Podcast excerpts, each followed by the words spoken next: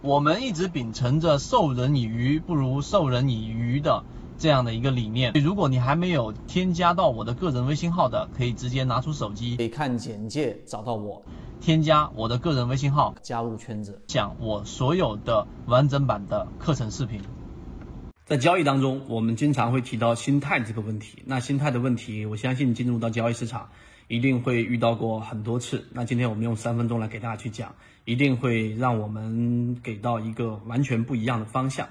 首先，第一个心态在交易当中追涨杀跌，然后因为恐慌卖股票，因为贪婪而追涨，因为拿到股票出现了几个涨停板之后不舍得把股票给卖掉，然后导致利润大幅的回撤，甚至从盈利变成亏损。又或者导致亏损百分之五、百分之八明显的卖点出现，但是自己就是没有办法进行止损，这些情况如果你有发生，可以在屏幕里面回复八八八。那怎么样去解决这个问题呢？那我们进入到市场当中，一定会遇到很多的不同的流派，例如说技术分析，例如说价值分析，让你做一个穿越时间的玫瑰啊，对吧？然后呢，这一个但兵的这个方法论，巴菲特的方法论，那。呃，技术分析里面告诉给我们，一定要杀伐果断。然后呢，无论是哪一种，你最终会要进入到的一个问题，就技术分析已经在逐步完善的过程当中，会遇到心态的问题。于是我们在沿着这一条路线啊，怎么样去解决心态的问题呢？在我们这个中国国内的传统当中，我们认为最有效的就是王阳明的知行合一。那如果你知行合一，翻开王阳明的这个传习录，或者王阳明所有的核心观点 里面所核心强调的，就是我们在讲过的一个呃重要观念，就致良知，就是怎么样去把知和行统一在一起。但是仅仅是这一条，我们后面会讲。那仅仅是这一条，其实对于你的指导意义，就像是你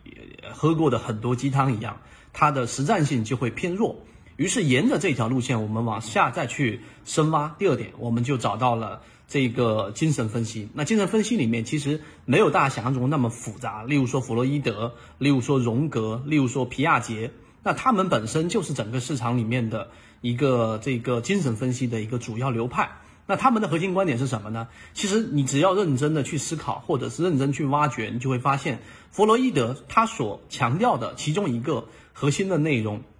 就是他所提到的这个无意识，就是我们的交易也好，我们这个人也好。大部分的行为其实是受无意识所控制的，也就是我们所说的潜意识、意识和非意识状态会有不同的这种引导。我们认为我们的判断、我们的决策很多都是来自于我们的意识，但其实错了。大部分时候，我们的判断都是来自于我们的潜意识或者是无意识。例如说我们的呼吸，例如说我们的心跳，这些都是由脑干部分来进行这一个反射的。即使你做冥想啊，我们知道冥想可以控制我们的这一种心率啊、血压或者内分泌的这一些激素啊，那这些我们稍微可以去去调节你的这个心情和心态，但实际上呢，它却不可能去做过多的干扰。所以冥想它是一个很好的方向，但是我们要说这个话题是告诉给大家，其实西方的这一种精神分析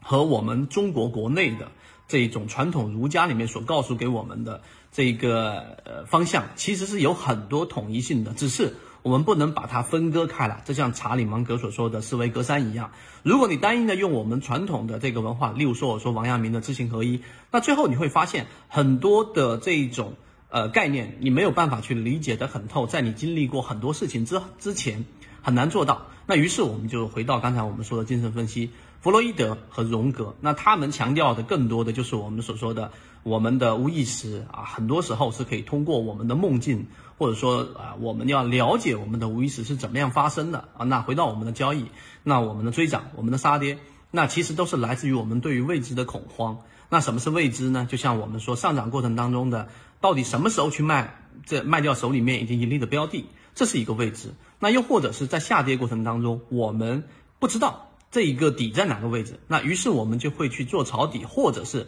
拿着股票一直不动。这也是我们对于未知的这一种恐惧。所以，怎么样去克服这个未知呢？所以这个时候无意识就出来了。那你追涨杀跌，你下单那一刻是非常爽快的，是非常痛快的，因为你把所有的焦虑和所有的未知恐惧全部都通过下单这一件事情，无论是追涨还是进行割肉。都已经解决了，都已经释放了，人都不希望长期的处于这种焦虑状态当中的，所以怎么样破解这个问题？我们说第三点，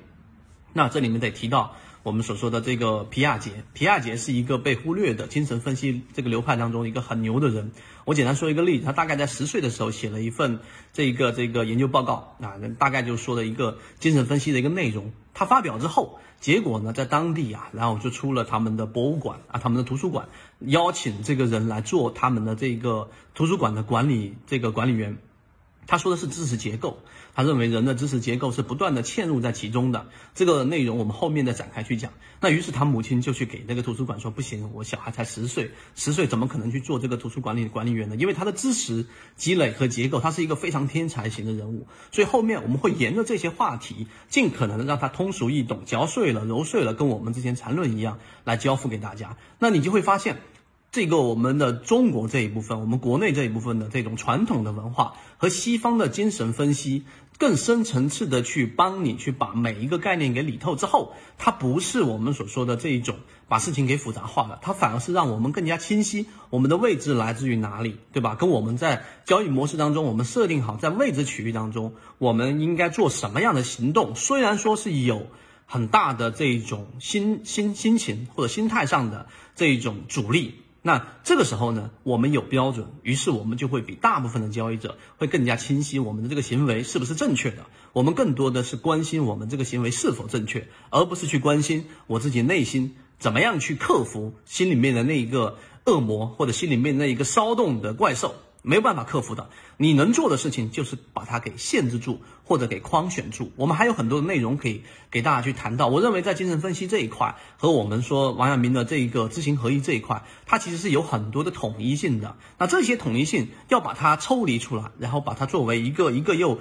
呃清晰的，然后可以复制的模块。那这个内容我们就已经在做整理和准备了。那在未来的时间当中，